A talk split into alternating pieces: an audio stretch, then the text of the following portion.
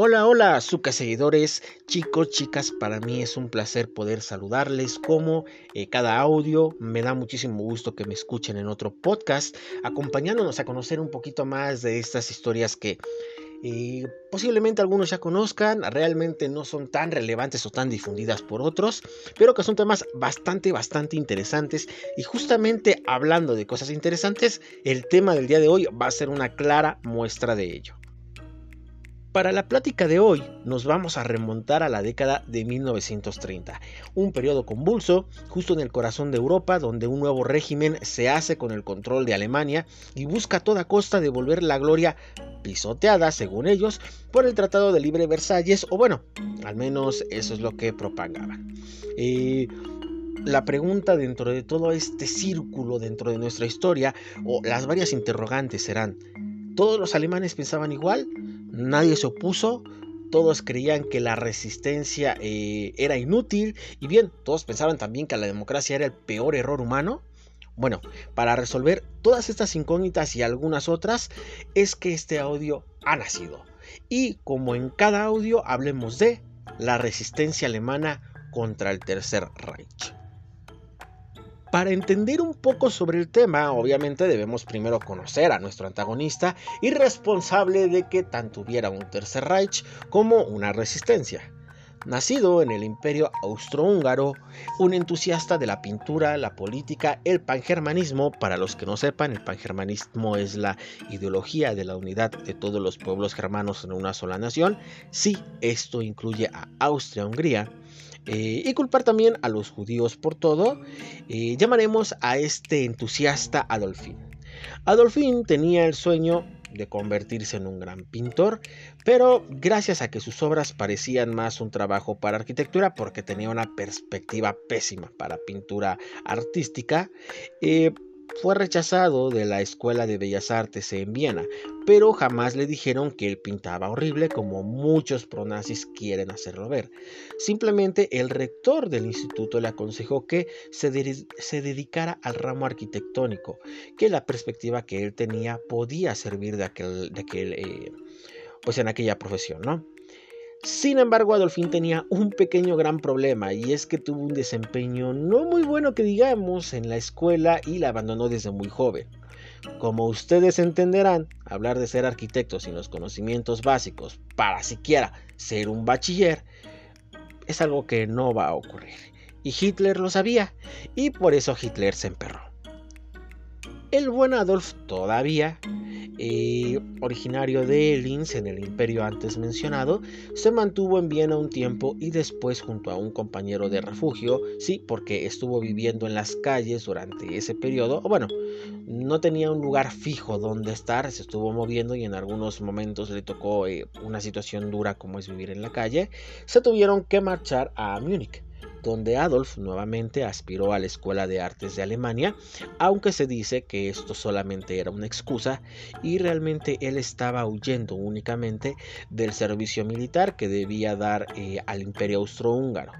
Eh, hay que decirlo, a pesar de que Adolf sale del país, trata de ir a la Escuela de Artes de Alemania, bueno, en Alemania, finalmente el imperio austrohúngaro logra dar con su paradero, lo citan para realizar su servicio, pero nuestro gran Adolf tiene una gran suerte y aunque hizo las pruebas el día 5 de febrero de 1914, es declarado no apto y finalmente termina la travesía en el servicio militar de Adolf, así como tu sueño de tener bola negra en el servicio militar mexicano.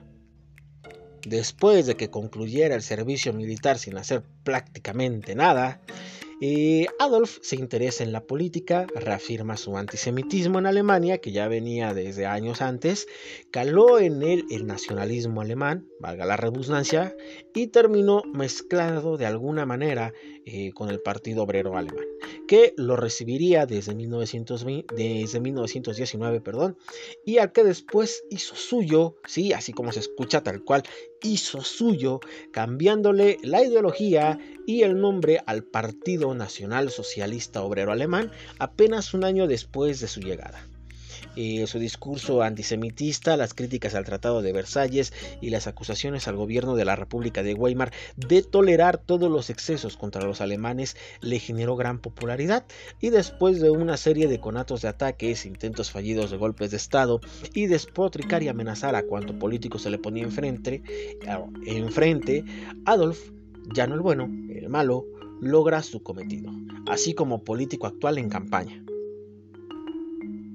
Para el 30 de enero de 1933, ya con un Adolf Hitler maduro en la política, el presidente Paul von Hindenburg, perdón por mi alemán asqueroso, nombró a Adolf como canciller de Alemania, y en un periodo convulso ideado en parte por los petardazos del austrohúngaro contra el gobierno y en parte de la situación que atravesaba Alemania con la hiperinflación, para marzo de 1933, el canciller consigue aprobar la ley de concesión de plenos poderes de aquel año y esto generó que, tan pronto falleció el presidente Hindenburg, de manera constitucional él tomar el cargo como el jefe del Estado alemán, mezclando la Cancillería con la presidencia, llevando con esto a la nación a un nuevo periodo autoritario y dictatorial que sería conocido por los años venideros como la Alemania Nacional Socialista, y aquel hombre con sueños de pintar paisajes se habría convertido en Adolf Hitler, Führer de todos los alemanes y líder del Tercer Reich alemán porque ya habían pasado otros dos Reich.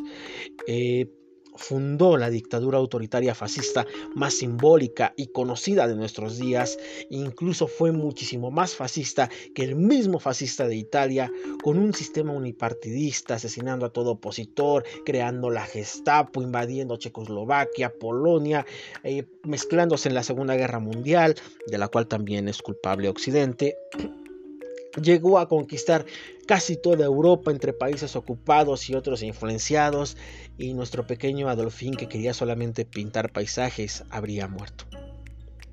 Así, tal cual, había muerto. Pero bueno, como todo buen villano con una trama detrás de él, una historia de dolor y desapego, necesitamos un buen héroe, o al menos algún intento de héroe. Y aquí es donde entra la resistencia o la oposición alemana. Pero, ¿qué carajos fue la resistencia o la oposición alemana?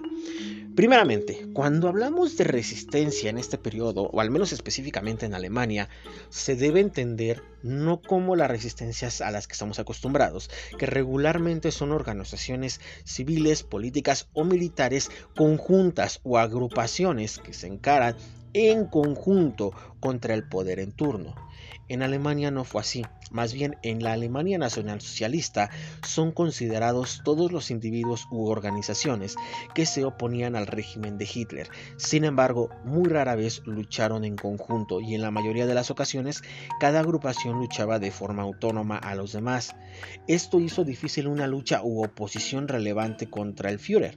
Ahora, también debemos entender que hubo muy poca resistencia entre el periodo de 1933, que es cuando Adolf eh, prácticamente se vuelve o se consolida en el, en el mando del Estado alemán, y 1938, que inicia la crisis de Checoslovaquia, dando como tal eh, inicio al periodo eh, antes, de, de, la guerra y con la anexión de este país al Reich, pues vinieron una sesión de de sucesos que llevaron posteriormente a la invasión a Polonia, las declaraciones de guerra, etc. Antes de todo esto, no había como tal una situación tan relevante eh, de oposición. ¿Esto por qué? Por muchas razones. Una de ellas era la realidad, es que para Alemania, nosotros no lo vimos, pero para Alemania Hitler era un ente carismático y era un ente que estaba diciendo lo que querían escuchar. Entonces esto hacía muy, muy difícil que hubiera una oposición que, se ganara la simpatía de la mayoría de la población. Esto no quiere decir que todos lo apoyaban, porque como en todo, aunque haya una mayoría, eh, también existía una minoría. Entonces, em, aunque fue bastante, bastante difícil hablar de una resistencia organizada, sí hubo, hubo intentos, hubo eh, sucesos que trataron de cambiar la historia. Desgraciadamente, eh, el individualismo pues llevó a mermar a cada uno. Pero vamos a conocer un poquito más de cada situación, la cronología y cómo fue que se dio estas acciones. Tras lo que acabo de mencionar, la esperanza de una oposición eh, alemana iniciaba hacia la Santa Sede, que es la Iglesia Católica, pero quedaría mermada eh, por parte de, Roma, vaya, eh, cuando se firma el concordato entre Alemania y la Iglesia de Roma en julio de 1933. Eh, la iglesia protestante con mayor número de seguidores, la iglesia evangélica alemana, también se unieron a este concordato y fueron pro nacionalsocialistas, a pesar de tener una minoría en contra del régimen. Sumado a la noche de los cuchillos largos, donde Adolf eh, se encargó de romper a la CCA, que fue prácticamente el grupo eh, paramilitar que le había ayudado a él a subir. Ahora, Adolf lo que estaba haciendo era suplirla o buscar tomar el mando total, ya que en ese momento tenía gente a su cargo, pero se volvió desconfiado, se le subieron los humos y quiso mantener todo bajo su mandato o él ser quien asigne a esas personas. No tener a gente que estuviera este vaya, que de alguna manera le jurara lealtad y no la tuviera. Estaba muy paranoico en ese momento. Tú le podías decir misa, pero si él creía que tú eras un enemigo del Estado, pues te iba a asesinar. Además que el jefe de la CCA en ese momento se descubrió que era eh, homosexual. Sé que muchos de ustedes ya identificarán de quién estoy hablando, pero no mencionaré su nombre en este momento porque me voy a alargar mucho. Ahora, eh, termina por romper en aquel momento a la CCA para posteriormente poder suplirla con su propia eh, guardia personal y convertirla en las SS. Eh, también creó un acercamiento mayor entre la figura de Hitler y el ejército. Y en este punto sé que ustedes me van a preguntar, tío Suke, ¿y entonces cómo hubo una resistencia? Ok, como dije hace unos momentos, fueron intentos individuales y fueron diversas formas de oponerse al régimen. Una de ellas fueron las redes clandestinas de resistencia entre los partidos socialdemócratas y comunistas de aquella década. El rol eh, de estos fue más del tipo opositor que de una resistencia, y ejercieron en cuanto a la incitación a la huelga contra el régimen buscando tener una acción política futuro, pero en temas radicales está por ejemplo el socialdemócrata Julius Lever, eh, quien siempre se mantuvo abiertamente contra el régimen e incluso participó en el atentado del 20 de julio de 1944, a ratito hablamos de él. Ahorita lo importante es comprender que eh, muchos de los partidos políticos actuaron de manera pacífica, más como oposición en lugar de una resistencia armada. Dentro de estos movimientos también participó, a lo mejor lo voy a pronunciar mal, la Freie Arbeiter Union Deutschlands, FAUD por sus siglas, que era la unión anarcosindicalista fundada desde 1919, también conocidos como localistas. Ellos, además de distribuir propaganda antinacional socialista, ayudaron a escapar a muchos perseguidos políticos del país, además de grupos judíos.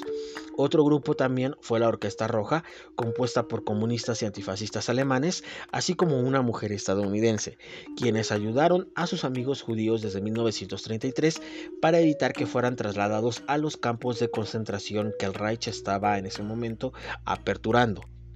También podemos encontrar de forma individual a grupos que actuaron contra las normativas del régimen nacional socialista, como por ejemplo el escape eh, de judíos, eh, donde se ha reconocido a por lo menos 300 alemanes que ayudaron a la causa.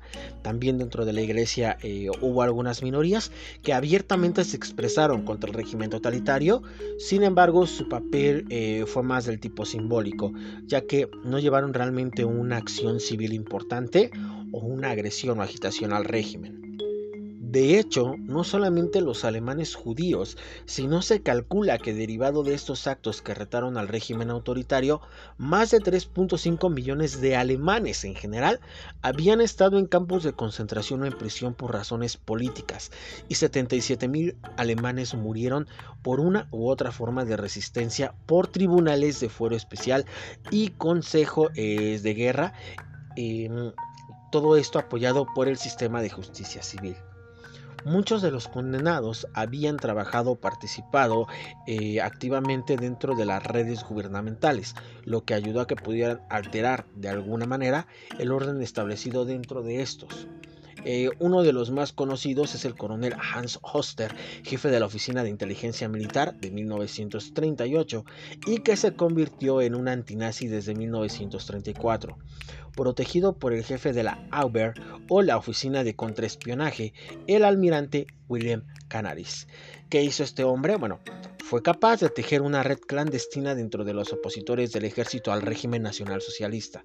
El problema fue que las victorias de Adolf Hitler en los temas políticos de aquel tiempo y su imagen pública comprensiva no dio pie a una resistencia real que fuera apoyada, por lo que poco a poco esta red fue perdiendo fuerza, sobre todo después del juramento que el mismo Führer personalmente eh, entregó a las Fuerzas Armadas, donde el ejército le juraba no solamente lealtad a Alemania, sino al mismo Hitler. Esto complicaría las cosas por temas de ideología, de lealtad, etc. Y fue perdiendo muchísima fuerza, pero no desapareció el movimiento, y eso es lo importante. Ahora, con las acciones eh, de fidelidad al Führer, la cosa se complicaba para los militares. Y bueno, hay que sumar también la alta represión que se ejerció contra los políticos opositores. Cualquier intento de revuelta o rebelión violenta y organizada se fueron diluyendo con los años. Sin embargo, esto no supuso eh, el final de los intentos que en diversos periodos buscaron causar un problema al ejército nacional socialista, como por ejemplo la resistencia no violenta o pasiva de la Rosa Blanca que existió desde 1942 y hasta febrero de 1943. Esta resistencia era un grupo de cristianos que hicieron sus manifiestos llamando a la resistencia contra el régimen.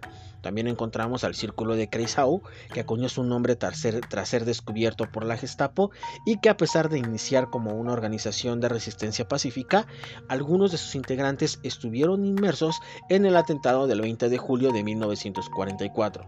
Eh, también existió el Comité por la Alemania Libre, que más bien fue una serie de filtraciones de alemanes capturados por los aliados que fueron regresados con la misión de mermar la moral y sabotear al Reich desde dentro para poder hacer más fácil una eclosión.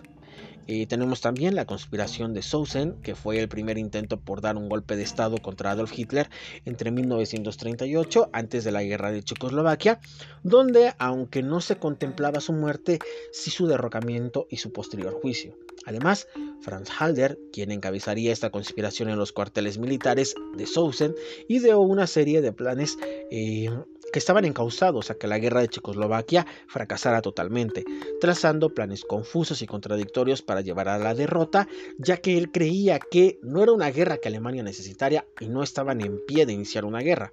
Sin embargo, Adolf Hitler manipuló directamente los planes, los modificó y la historia fue favorable, por lo que su cometido de evitar una guerra posterior para la Alemania no estaba lista y no fueron fructíferos. También dentro de los campos de resistencia, de resistencia, perdón, de concentración, hubo resistencia. No fueron muy exitosos, pero existieron. También hubo resistencias religiosas de los partidos prohibidos y ya durante la guerra en los territorios ocupados, grupos de partisanos en las zonas ocupadas, como lo que ocurrió en el gueto o la rebelión de Varsovia en la Polonia ocupada, o bien los grupos paramilitares en Bielorrusia.